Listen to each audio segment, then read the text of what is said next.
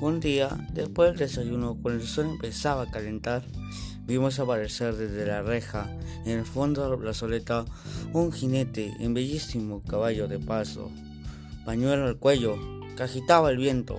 San Pedrano, Bellón, de sedosa caballera negra, en childa forja, que picaba espuelas en dirección a la casa.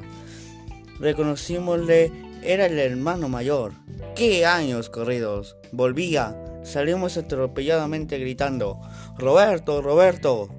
Entró el viajero al empedrado patio donde el ñorbo y la campanilla enredábanse con las columnas covenas en un brazo. Descendió en, los, en brazos de todos.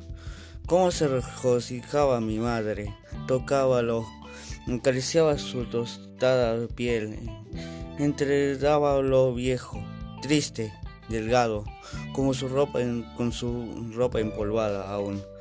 Roberto recorría las habitaciones, rodeado de nosotros.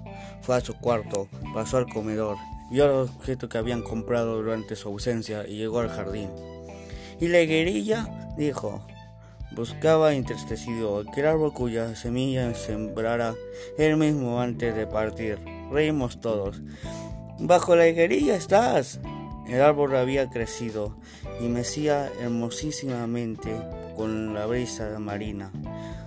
Tocólo, mi hermano limpió cariñosamente las hojas que le rozaban la cara y luego volvimos al comedor. Sobre la mesa estaba la alforja rebosante. Llevaba él uno a uno los objetos que traía y los iba entregando a cada uno de nosotros. ¡Qué cosas tan ricas! ¿Por dónde había viajado?